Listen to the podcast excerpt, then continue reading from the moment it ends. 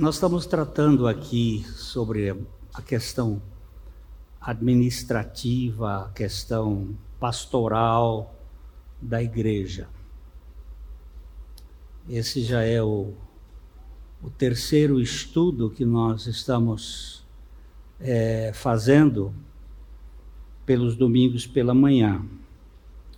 Alguém perguntou a um irmão nosso por que o pastor Glênio está falando tanto sobre essa questão de presbitério na igreja. Nós somos batistas e não presbiterianos. Eu gostaria de dizer, antes de mais nada, que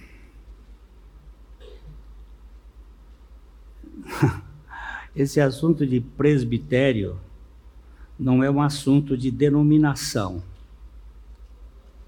é um assunto de Bíblia. Não é um assunto de uma estrutura de uma igreja ou de outra, é um assunto bíblico. É a Bíblia que fala desse assunto. É, não, não é só as igrejas presbiterianas que têm presbitérios. Várias denominações. Ah, os anglicanos têm presbitério. Ah, batistas, várias igrejas batistas têm presbitério. Batistas têm uma, uma vantagem de que a igreja local ela é autônoma. Então tem muitas igrejas com presbitérios, tanto nos Estados Unidos como na Europa. Aqui no Brasil também tem várias igrejas com presbitério. É... Eu também não estou falando, meus irmãos, da minha aposentadoria. Alguns estão dizendo assim: ah, o pastor está falando que ele está dizendo que vai se aposentar. Não, eu estou ficando velho mesmo, né? Graças a Deus. É, cheguei aos 77 anos e, e a gente tem que ir pensando em ter mais algumas pessoas para trabalhar nessa área. Primeiro porque ah, pastor, presbítero, não é cargo, é função na igreja.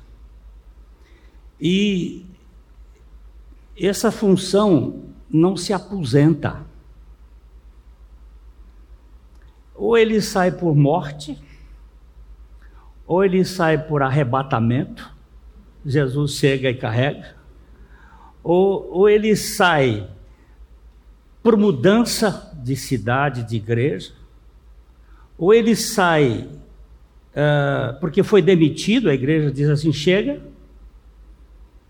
ou ele perde a sanidade ficou esclerosado, ou ficou com Alzheimer, aí tem que sair. Dessas opções, eu tenho a, a opção de arrebatamento, que é a mais próxima para mim. Estou esperando o Senhor a todo tempo. Ou Ele quer me levar e me leva, ou a igreja me mandar embora. Porque caso contrário, eu vou ficar aqui até o fim. Entendeu? Não fica criando é, cabeça, não. Eu gostaria, se a igreja permitir, se o Senhor permitisse a igreja vier a adotar um presbitério batista, e se for da vontade da igreja, eu quero ser membro desse presbitério até o fim. Está entendendo? E alguns, ah, o pastor está querendo se aposentar, querendo sair, eu não estou querendo. Eu já estou com 48 anos aqui, mas não estou assim, desesperado para sair. Mas eu gostaria de ter aqui um, um grupo de homens escolhidos pelo Espírito Santo, pela igreja, avaliados pela igreja, consagrados pela igreja, para que pastoreiem a igreja de modo coletivo, como determina o Espírito Santo no Novo Testamento. O Espírito Santo é quem disse isso no Novo Testamento. E nós não estamos aqui afoitos, querendo fazer de um dia para o outro. Nós estamos trazendo o assunto para que a igreja analise, para que a igreja pense, para que a igreja ore sobre o assunto, para que a igreja. E toda a conversa é, fora do, do grupo eclesiástico paralela conversa de café, ela não merece crédito porque ela não tem a habilidade necessária para ser avaliado biblicamente. Nós vamos colocar aqui na igreja estudo e, e, e debate sobre o assunto de modo muito claro para que a igreja tenha condições de analisar com o coração, com a mente e com a palavra de Deus o assunto, porque não vai ser imposto, vai ser buscado da parte do Senhor. Essa palavra inicial, o governo da igreja de acordo com a Bíblia. Por favor, está no seu boletim. Vamos dar uma olhadinha aqui. Vamos primeiro ler juntos.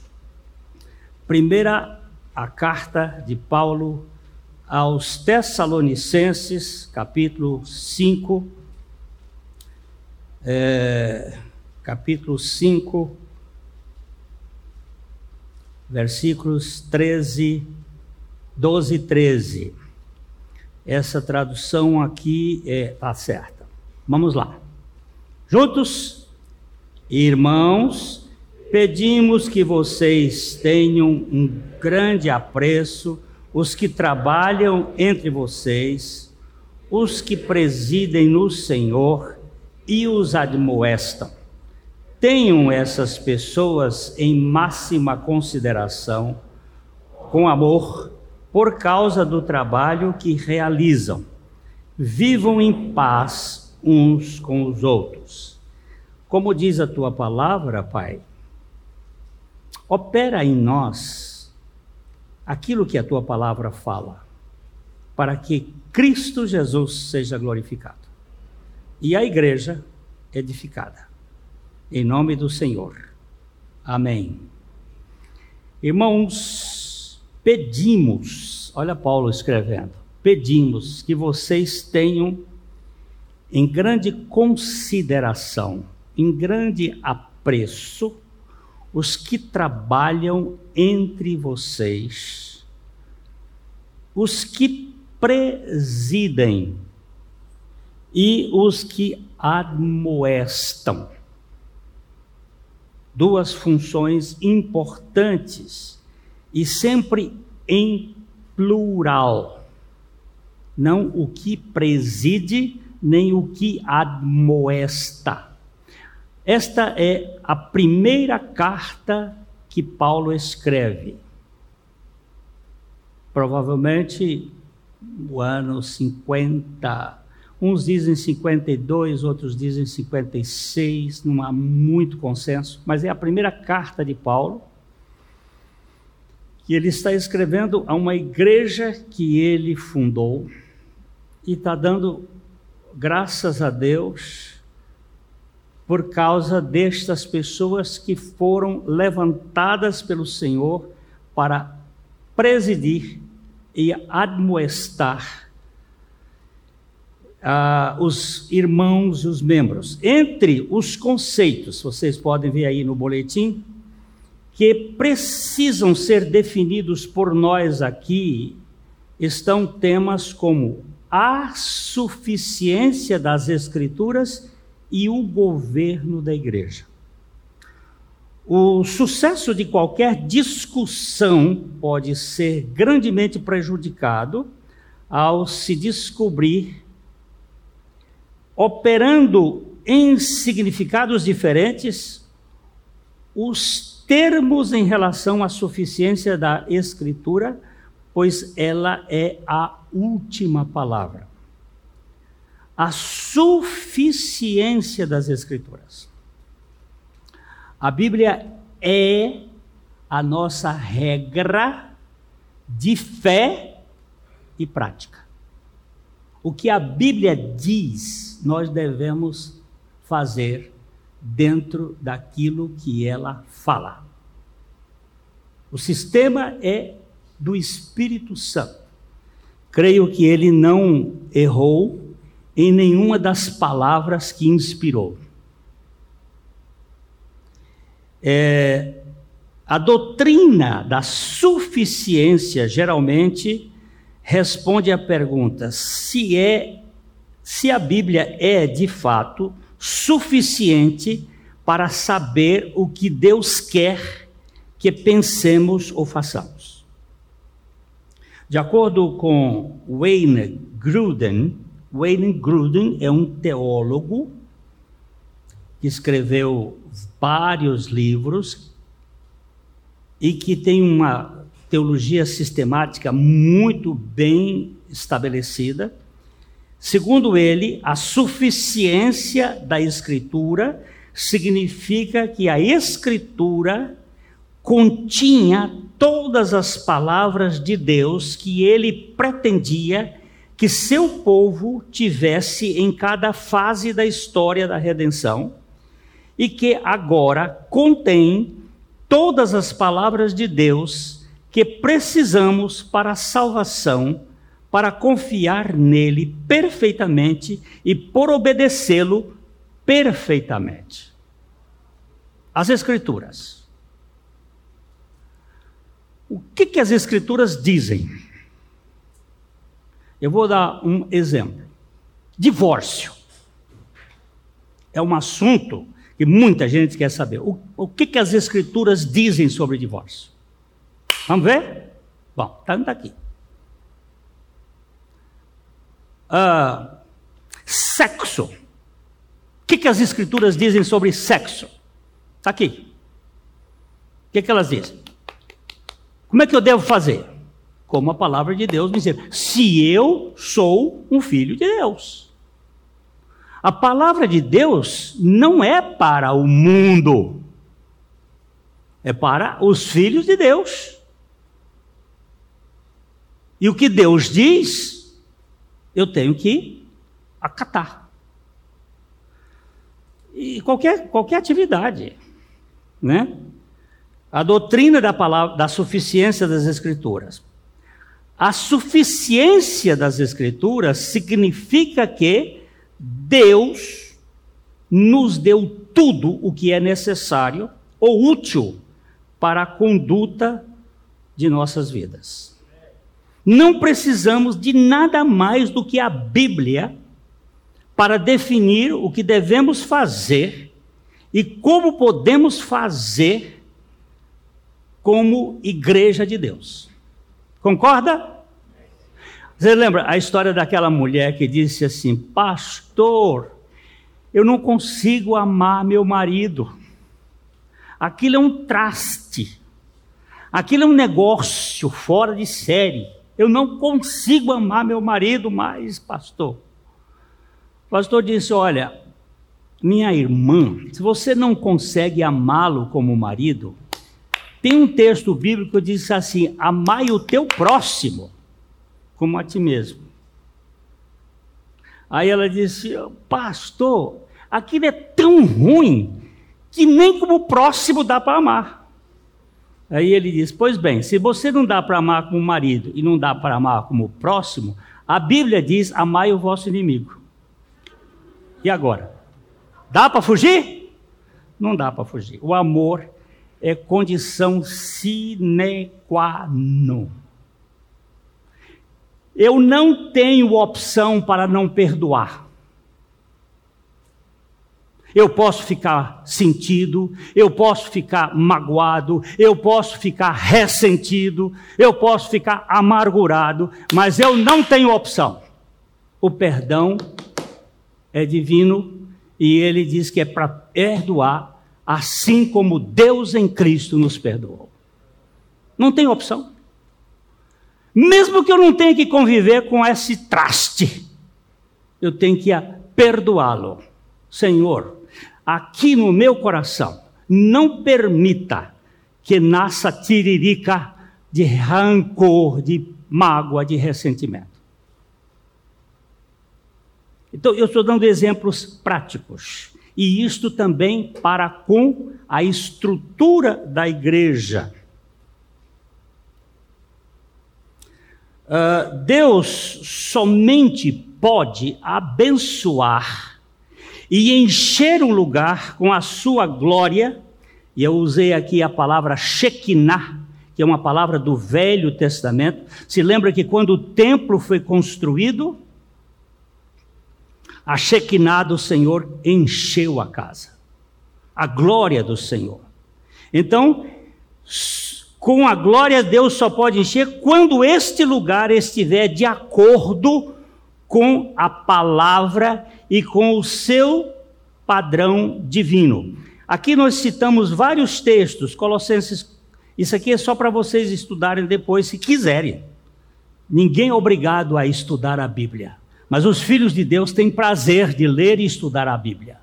E eles vão verificar. Colossenses, Zacarias, João, etc. A igreja, da mesma forma, deverá ajustar-se ao padrão de Deus e, como resultado, a obra será concluída. Eu vou dar um exemplo. A Jezabel, a, a, aquela mulher fenícia que casou com Acabe e acabou com a, o reino de Israel, foi uma tragédia.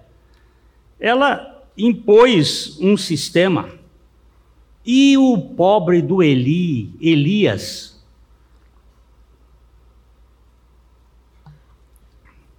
ficou morto de medo da mulher. Porque essa daí era cobra, era uma serpente. E ele fugiu e tal, aí Deus resolve com ele e diz assim: agora você vai tratar com aquele problema daqueles profetas. Quantos eram o número dos profetas? Hã? Quanto era o número dos profetas falso? 400 profetas. E, e, e, Baal, Baal era Deus. O povo de Israel estava adorando Baal para tudo quanto era lado, era Baal, o Deus, o Deus Senhor das moscas, o Deus maligno. E ele disse: Vamos fazer um teste. Vai lá, Elias, faz um teste. E põe diante do povo: se Baal é Deus, vamos servi-lo. Agora, se Javé é Deus, vamos servi-lo. E colocou isto e chamou o povo lá para o Monte Carmelo, fizeram lá o povo, os, os profetas de Baal é, se martirizavam e, e claudicavam em torno, botou lá, disse, ele, primeiro ele disse assim, olha, vocês façam, vocês põem um bezerro, façam o altar de vocês e façam a adoração de vocês, e aquele que mandar fogo do céu, será o Deus. E eles ficaram o dia todo ali gritando e cantando aquelas músicas mancadas. E até Elias zombava deles. Pai, canta mais alto, grita mais alto, ora mais alto. Talvez ele esteja cochilando, está lá dormindo. Olha, faz isso. Quem sabe ele está na casinha lá, é, esvaziando o ventre. O Elias era, era profeta de Deus teve suas depressão, mas ele enfrentou. Sabe o que ele fez depois? Depois que eles rolaram até sol quente e tal, Elias foi lá, construiu um altar, porque o povo de Israel estava dividido, duas tribos para um lado, dez por outro. Ele foi lá e construiu um altar com as doze pedras representando os doze, as doze tribos, construiu botou o bezerro em cima, tocou água, encheu d'água, encheu d'água, botou água e fogo não dão certo. E aí ele disse: Agora, Senhor, tu és Deus e nós confiamos em ti. E o fogo desceu. Você entendeu? Ele preparou o altar conforme o Senhor tinha determinado a glória do Senhor só desce de acordo com a sua palavra. Fique claro isto. Ah, mas eu, te, eu, eu tenho o meu jeito. O jeito de Caim deu o que deu. Nós não podemos ir do nosso jeito. Nós temos que ir do jeito que a palavra de Deus ensina. A igreja deverá ajustar-se ao padrão de Deus como resultado a obra será concluída. No Novo Testamento, Shekinah representa a glória de Deus na face de Jesus Cristo, como nos diz 2 Coríntios 4, 6. Jesus era o resplendor da glória de Deus, a expressão exata do seu ser, Hebreus 1, 3. Ele era a palavra que se fez carne e habitou entre nós, e vimos a sua glória como a glória do unigênito do, vinda do Pai, cheio de graça e de verdade. Ele era o Senhor da glória. De fato, seu resplendor um dia iluminará a terra. Apocalipse 8:1. E para que a igreja seja cheia da glória de Cristo, precisa fazer o que Cristo ordenou. Não vai ser do nosso jeito. Eu, eu, eu vejo às vezes assim: tem uma receita de bolo. Pode ser da dona Benta, pode ser da. Uma receita de bolo. Ela diz lá: tanta, tantas xícaras de, de, de, de farinha, tantas xícaras de açúcar, tantas isso de aquilo, tem um mundo de boleiras, de, de cozinheiros que não obedecem a, a, a, receita. Aí vai fazer, ah, aqui, acho que aqui tem muito, aí tira. Acho que aqui não está certo, e aí bota. E aí esqueci. Aí depois o, o bolo, o bolo é, sola. Aí não sei, meu bolo não solou. Você obedeceu a receita? Aquela receita foi testada, foi retestada, foi contestada. Aquela receita funciona, mas eu quero fazer do meu jeito. Pois faz. Aí, às vezes dá errado. E aí a gente vai, vai lá e, ah, a comida não ficou do, do, do é, tem uma desculpa danada para fazer a coisa. Por que será isto?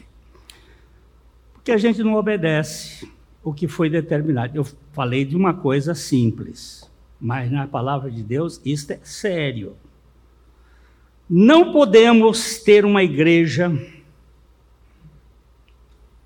de Cristo governada por decretos humanos. Só os homens salvos por Jesus Cristo.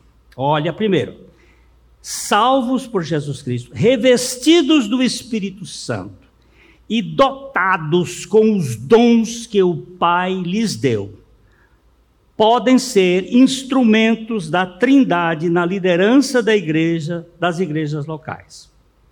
Mas eles não podem fazer o que acham que é certo, mas o que a Bíblia diz que é certo. Deixa eu, deixa eu falar aqui. Pessoa tem que ser salva, ela precisa ser revestida do Espírito Santo. E ela precisa ser dotada com dons espirituais. Guardem esse, esse assunto, que nós vamos tratar mais em outro lugar, outra vez. Dons e talentos não são a mesma coisa. Talento é uma aptidão natural, que você nasceu com ela. Dom é uma capacitação espiritual que Deus deu a você. Uma coisa é talento que se desenvolve. Não existe dom de música na igreja. Existem pessoas talentosas. Não existe nenhum dom no Novo Testamento que fala dom de, de música, de, de cântico, de.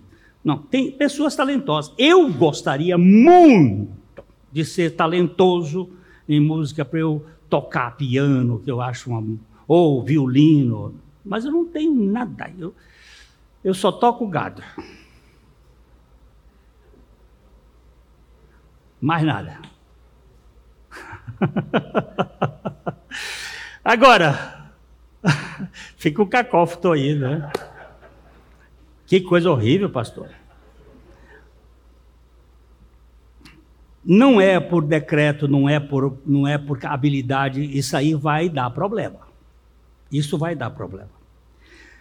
Uh, segundo o Dr. William Hendrickson, gente, para fazer um estudo, nós temos que não opinar a nossa própria, temos que buscar pessoas que estudaram, que levaram tempo estudando o assunto.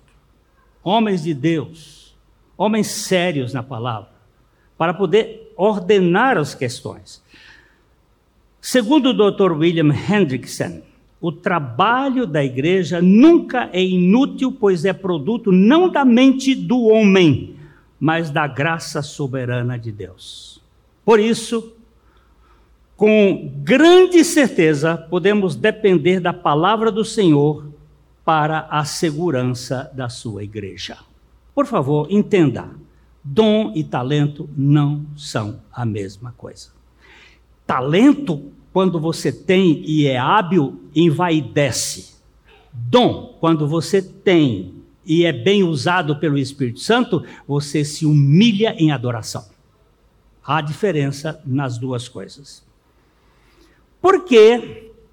Deixa eu, deixa eu ver se eu estou certo.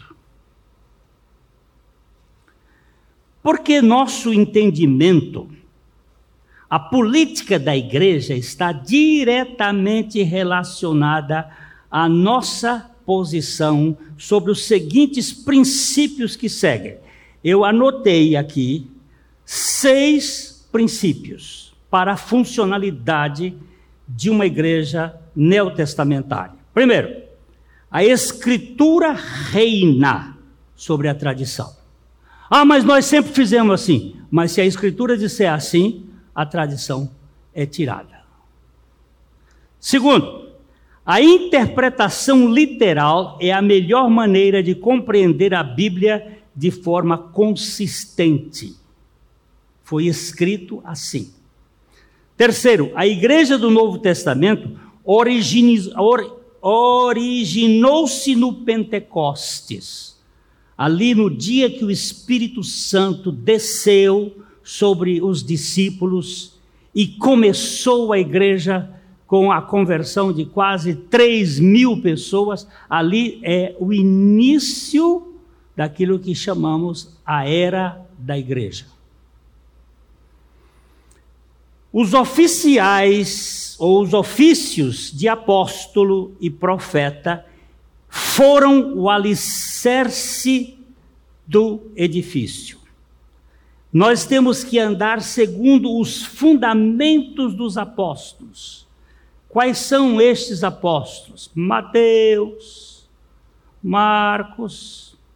Marcos é considerado apóstolo também, mas ele é um evangelista. Lucas não é considerado apóstolo, mas é um evangelista.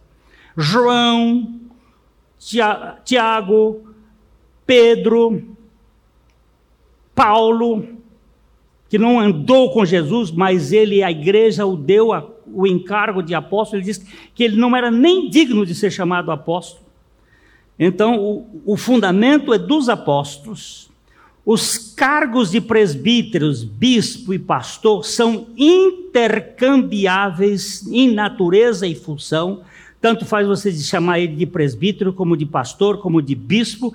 O termo não significa status, como nós temos capitão, major, coronel, general. Isso aí são termos hierárquicos. Esses termos neotestariamente do Novo Testamento, eles não estão falando que pastor é superior que bispo é superior a pastor e presbítero é, é inferior. Não está falando disso, ok?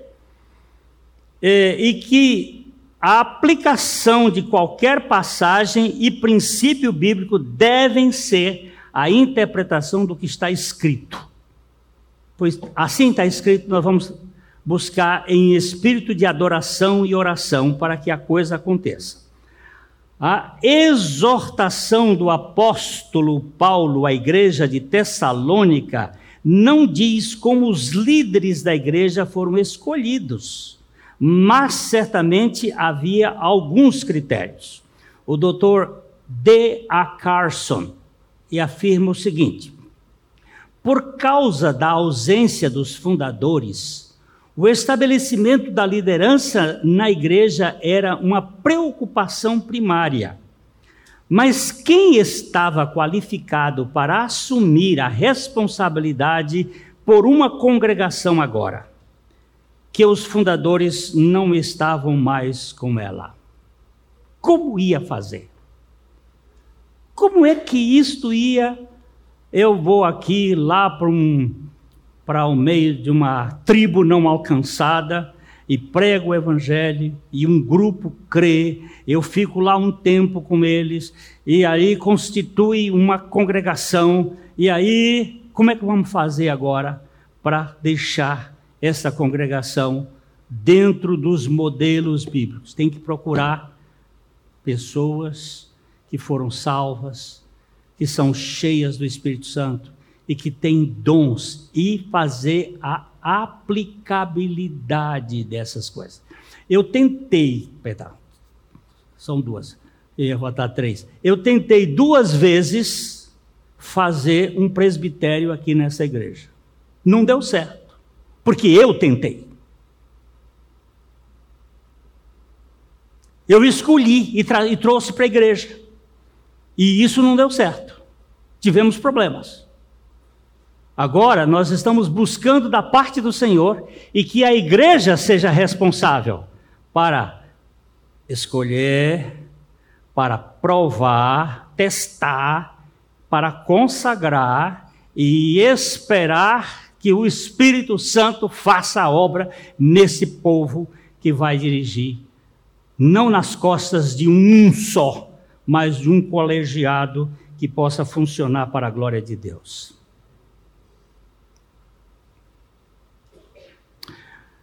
Era necessário alguma orientação. A igreja surgiu em vários contextos culturais e, se não houvesse formatação adequada, cairia no risco de se perder nos trilhos de uma cultura vigente.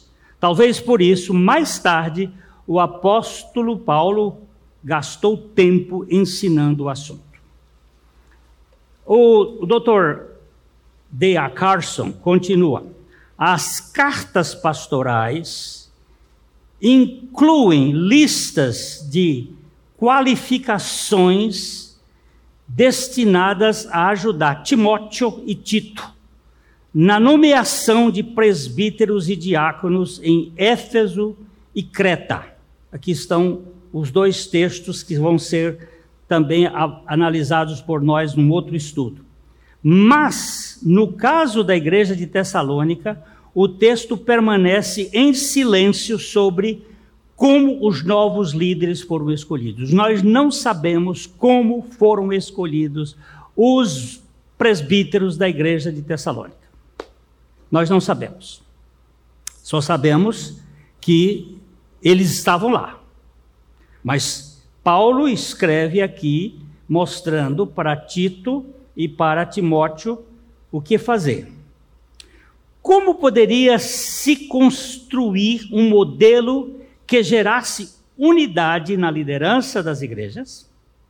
Como é que isso vai gerar unidade? O bispo anglicano William Temple, ele diz o seguinte: o caminho para a unidade da cristandade não passa pelas salas de comissões. Está na unidade pessoal com o Senhor de maneira tão profunda, real que possa ser comparado à sua unidade com o Pai. Que coisa mais profunda.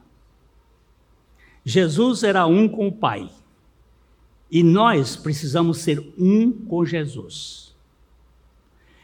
Minha mulher e eu somos duas pessoas que estamos juntos, de papel passado. Vamos fazer 50 anos de casado, esse ano e mais seis de namoro, 56. E nós temos divergências. E nós temos pontos de vista. Não tem ranca-rabo, mas tem divergência. Como é que Deus vai fazer com que nós não tenhamos guerra dentro de uma igreja. E tendo divergência, tendo pontos de vista. Tem, por exemplo, uns que pensam que o homem é tricotômico, como, como eu penso, corpo, alma e espírito. Tem outros que pensam que o homem é dicotômico, corpo e alma. Que a alma e o espírito são a mesma coisa.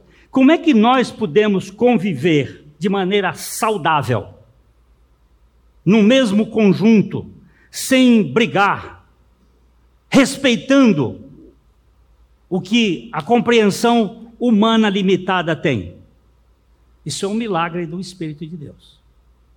Isso é um milagre. E nós precisamos encontrar essa unidade em Cristo. Se Cristo vive em mim, olha aqui, e Cristo vive no Marcos, e Cristo vive no, no Hildo, e Cristo vive no Adolfo, e Cristo vive no, no Gilberto, nós temos um, uma unidade, porque diz o seguinte: a matemática, duas quantidades iguais a uma terceira são iguais entre si.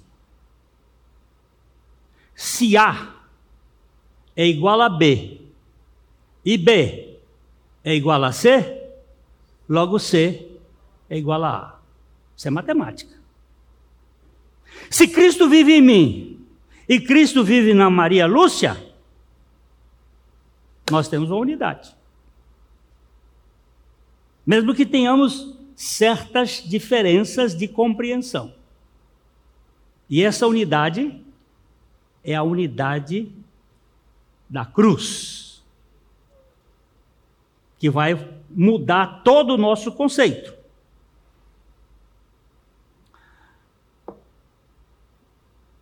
É, o Senhor, ao crucificar o velho homem, o velho homem, o velho Adão, deu uma natureza aos genuinamente convertidos, capaz de obedecer àqueles que foram dotados por ele para liderar.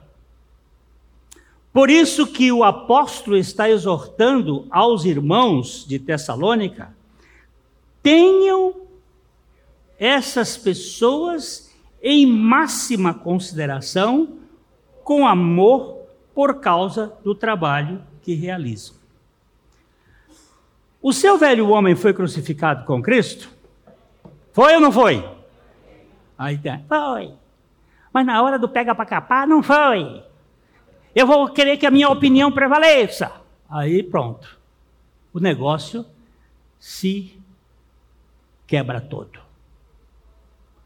O velho homem foi crucificado e eu sou capaz de me curvar para aquele que exerce autoridade sobre mim trabalhe na minha vida, para mudar a minha compreensão limitada. Um dia, tem até alguém que está aqui hoje.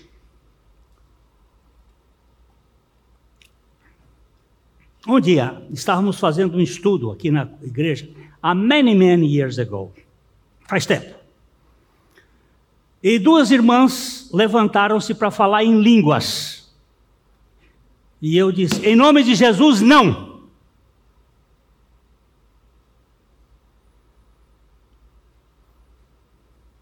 Prefiro falar cinco palavras compreensivas na igreja do que dez mil em outras línguas que ninguém compreende. Isso é Bíblia. Ficaram bravas, foram reclamar com o pastor Abuchaim lá fora, outro dia. O pastor Abuchaim disse: quando foi que a Bíblia mandou falar em língua? Você tem seu dom de língua, vai falar lá no seu quarto. Vai adorar a Deus. Mais tarde, anos depois, uma delas me escreveu e disse: Pastor, me perdoe, o senhor estava certo. Não é que eu estava certo, a Bíblia está certa. E nós não temos que temer as pessoas porque são importantes ou isso ou aquilo. Não, a Bíblia está certa. Sempre estará certa. E nós ficamos com a Bíblia. Quer queira, quer não queira.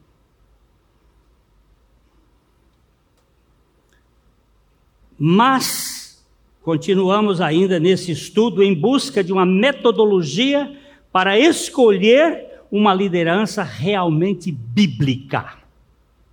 Dr. Carson prossegue. O versículo 12 sugere que Paulo e os seus associados, os seus irmãos ali, não estabeleceram critérios para avaliar líderes em potencial, mas simplesmente exortaram a igreja a reconhecer aqueles que estavam emergindo como líderes congregacionais. A exortação dele à igreja, agora, pedimos a vocês, irmãos, que respeitem aqueles que trabalham duro entre vocês que estão sobre vocês do Senhor e que os admoestam. Olha os critérios aqui. Trabalham duro, presidem no Senhor e admoestam. Você sabe o que é admoestar? Vem cá, Hildo. Eu vou admoestar Hildo aqui. Vem cá. Eu vou conversar com ele e esfregar minha cabeça na dele até passar daqui para cá. A palavra de moestar é uma palavra de amor. Não impor, não subjugá-lo, não implantar, mas transferir aquilo da palavra de Deus para ele que está crescendo. Admoestar, não é chamar a atenção de maneira rústica, rude, não é ser senhor, é nutétesis, esfregar a cabeça, para que aquilo entre e seja, depois ele chega e diz assim: obrigado, meu irmão, porque você me ajudou naquela hora. É isto. O mundo não trabalha com esse processo. Vou trazer ainda um ponto de vista muito abalizado do Dr. William MacDonald, que ele diz o seguinte: talvez os presbíteros da igreja em Tessalônica tenham repreendido aqueles que pararam de trabalhar duro e estavam roubando outros. E, sem dúvida, os vadios não aceitaram a repreensão muito bem. Isso pode explicar a exortação aos líderes e aos liderados. Vocês se lembram que a igreja aconteceu no Pentecostes, o Espírito Santo veio e o povo começou a querer esperar a volta de Jesus. Logo, Jesus vai voltar logo, porque ele disse em breve. Mas só que o breve do relógio de Deus é diferente do nosso. Depois Pedro vai explicar isto. Ele vai explicar trazendo a, o, o, o Salmo 90 para dizer o seguinte: ó, um dia para o Senhor é como mil anos, e mil anos é como um dia. Do Pentecostes para cá, ainda não passaram dois mil anos do Pentecostes. Não passaram dois mil anos. Então não passaram dois dias. Está muito recente. Porque nós olhamos no relógio da gente, no cronômetro, mas Deus olha no kairos, no relógio dele. E o relógio dele é diferente. Então, veja bem, tem, tem muita gente que está esperando a vinda do Senhor, que era o Senhor vem logo, vem logo, e cruzaram o braço na igreja de Tessalônica. Não trabalhava mais. Ficou um, um bando de. Como é que eu vou dizer? De preguiçosos explorando. Aí eu ia lá na casa do, do Milton, né? Estou esperando o Senhor, não estou trabalhando. Milton chegava na hora do almoço e roubava a boia. Aí na hora do jantar eu ia na casa do Júlio e roubava a boia. Paulo disse: escuta aí. Que história é essa? Jesus vai voltar, mas aquele que não trabalha também não coma. Vai trabalhar. Porque estava roubando. E essa atitude aqui pode ser que Paulo está dizendo: observem os líderes que trabalham. Não fique explorando.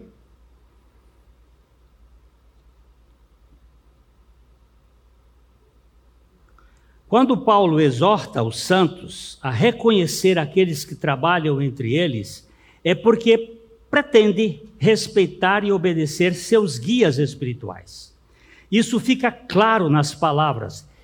E vocês estão no Senhor e os admoestam. Onde é que nós estamos? No Senhor ou na carne?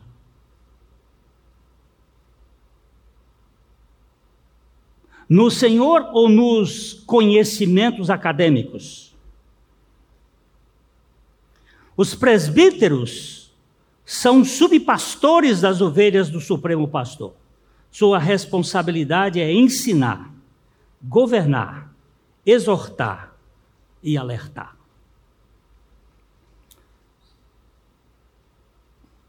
Falar em alertar, alertar. Essa guerra o que está acontecendo com essa guerra? Primeira coisa, o preço de tudo está subindo.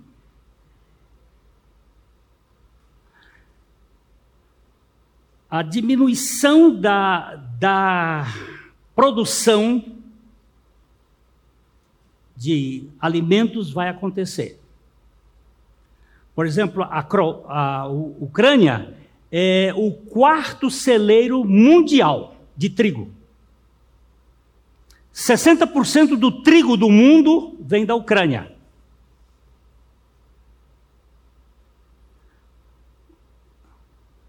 Depois você vai lá no livro de Apocalipse, não só trigo, mas cevada. Vai lá no livro de Apocalipse e lê o cavalo preto. Tem quatro cavalos: o cavalo branco, que para mim, minha compreensão, é o sistema do anticristo. O cavalo vermelho, a guerra. O cavalo preto, a fome. E o cavalo amarelo, ou pálido, ou verde, ou a, o cavalo, ele, ele, esse é, é cloro, cloros, ele é esverde, esverdeado, amarelado, é a morte. Eu acho. Posso estar todo errado, mas vamos observar. Eu até escrevi um artiguinho, está no meu Facebook, que é o cavalo preto do Apocalipse. Eu acho que ele já saiu da baia. Ele já começou a correr. O preço das coisas vão. É para você também não ficar pensando que vai ter muita comida no mundo. Ela vai diminuir.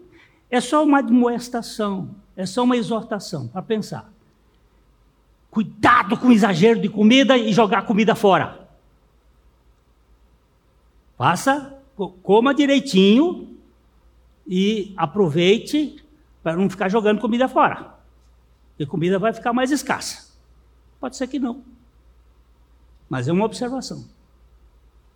Dá uma lida no coisa e examina, examina as escrituras.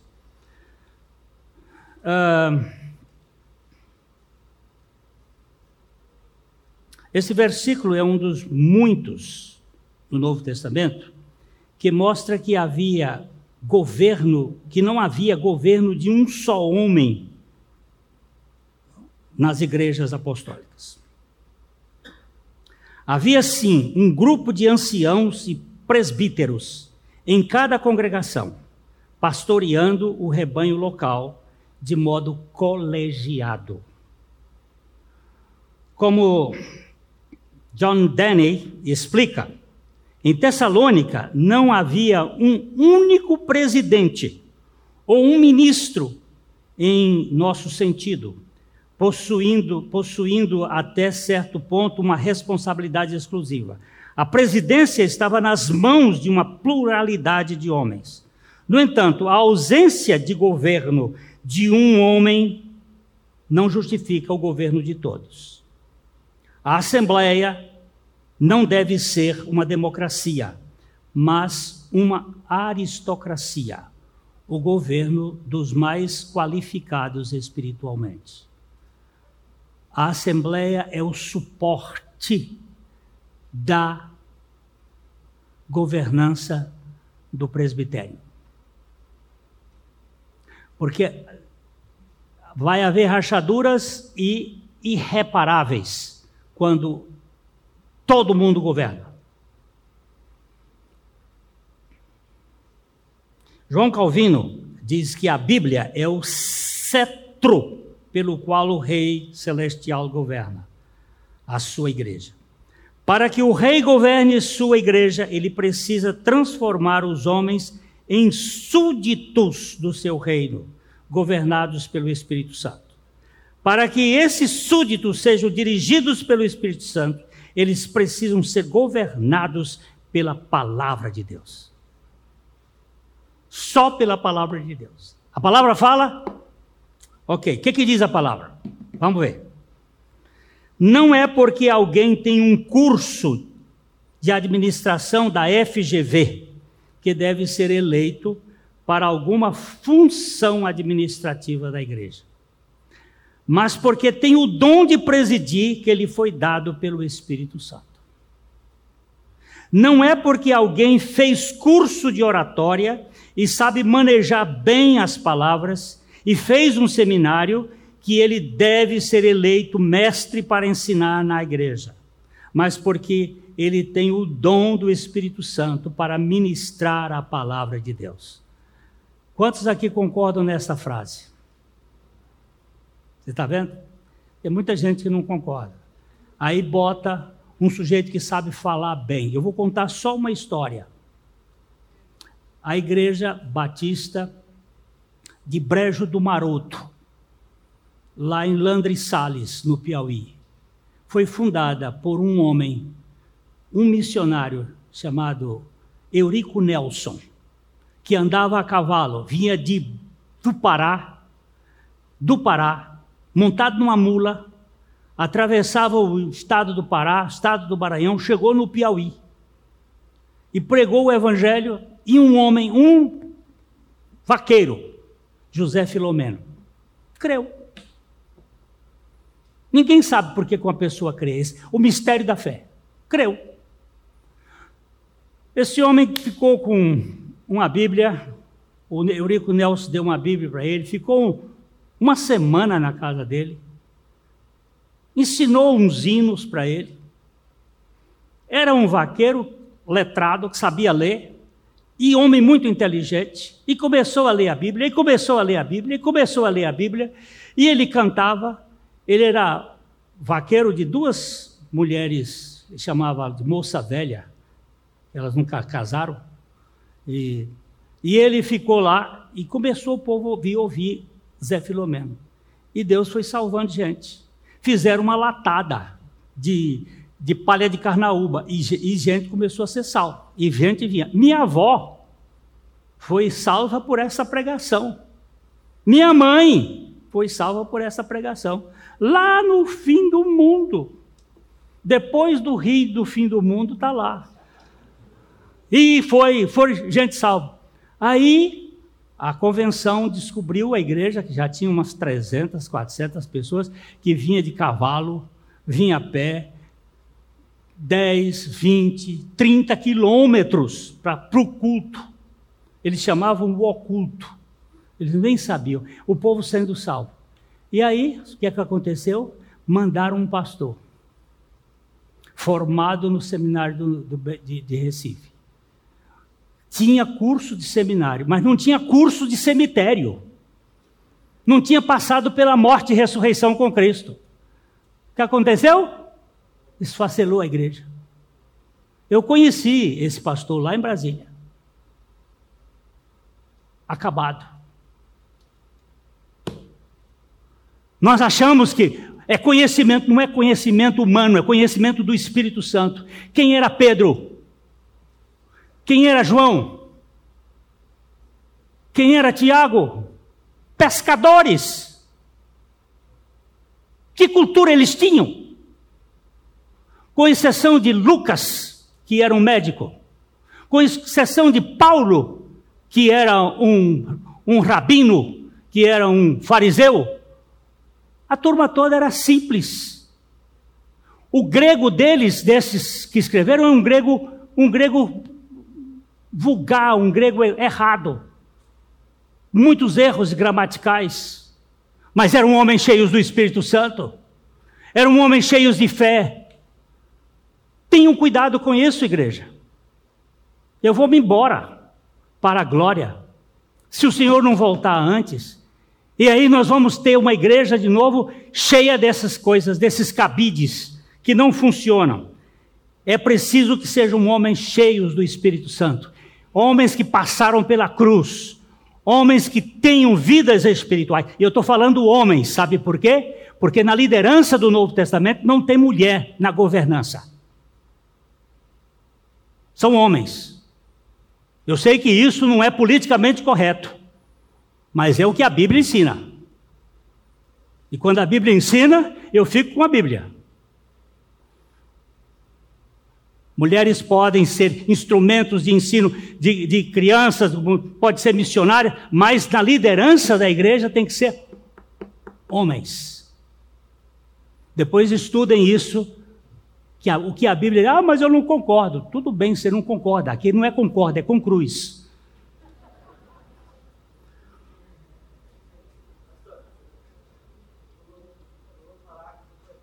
Eu pulei um parágrafo? Qual foi que eu pulei?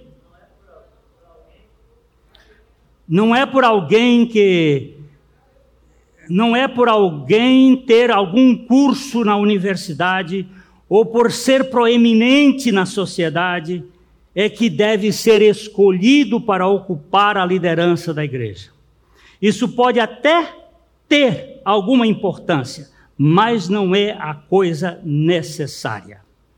O ponto aqui é que essas pessoas sejam de fato regeneradas, dotadas com dons ou carismas espirituais para esse mistério.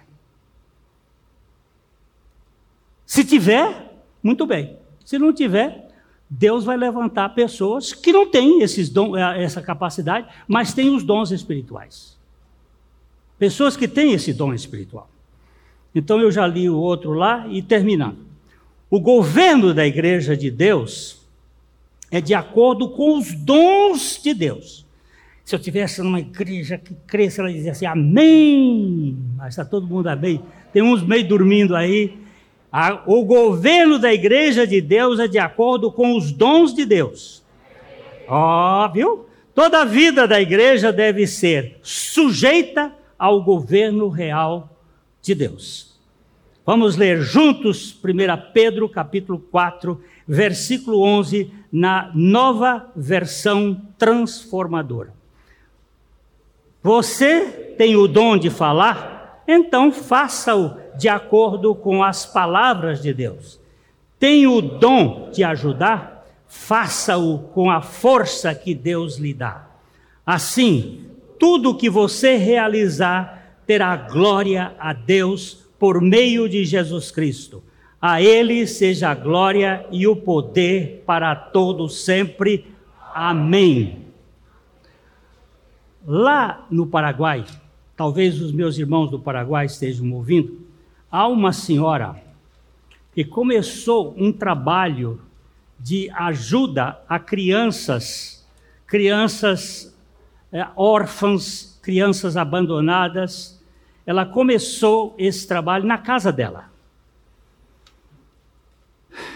Com os filhos, marido e uma casa com uh, meia dúzia de cômodos, ela começou a trazer, e quando aquela casa já estava abarrotada, uns irmãos começaram a fazer um trabalho de ampliar, inclusive um, um ministro da Suprema Corte, lá do Paraguai, deu uma canetada para um um desses traficantes para ele pagar uma importância grande de e esse dinheiro foi alocado nesse tipo de construção.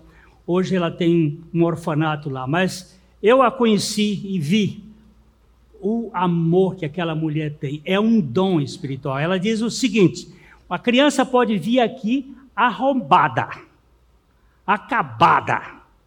Seis meses. Ela está deitada aqui no meu colo. Mamãe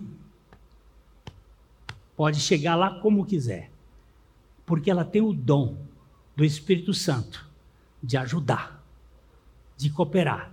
Não é simplesmente essa turma que muitas vezes monta ONG para tirar dinheiro de governo e fazer um ajuntamento. É preciso que tenha o dom do Espírito Santo. Senão vai funcionar errado. Quem não tiver esse dom, não se meta. Tem muita gente que se mete porque vai receber dinheiro. Não é dinheiro que funciona na igreja. O que funciona na igreja é o poder do Espírito Santo. É isso que faz a diferença. E que Deus tenha misericórdia de nós e que nos mantenha com foco na palavra, porque é a palavra que tem que dirigir nosso rumo. Que, de outra forma, nós vamos ter uma estrutura muito bonita, mas a vida de Cristo não vai, a Shekinah de Deus não vai se manifestar. Nosso Pai, opera nos nossos corações. O Senhor sabe como tirar de nós todo o nosso tradicionalismo e nos colocar dentro da tua palavra. Opera no meio dessa igreja, para que essa igreja seja edificada pelo teu Espírito Santo. Nós oramos em nome de Jesus. Amém.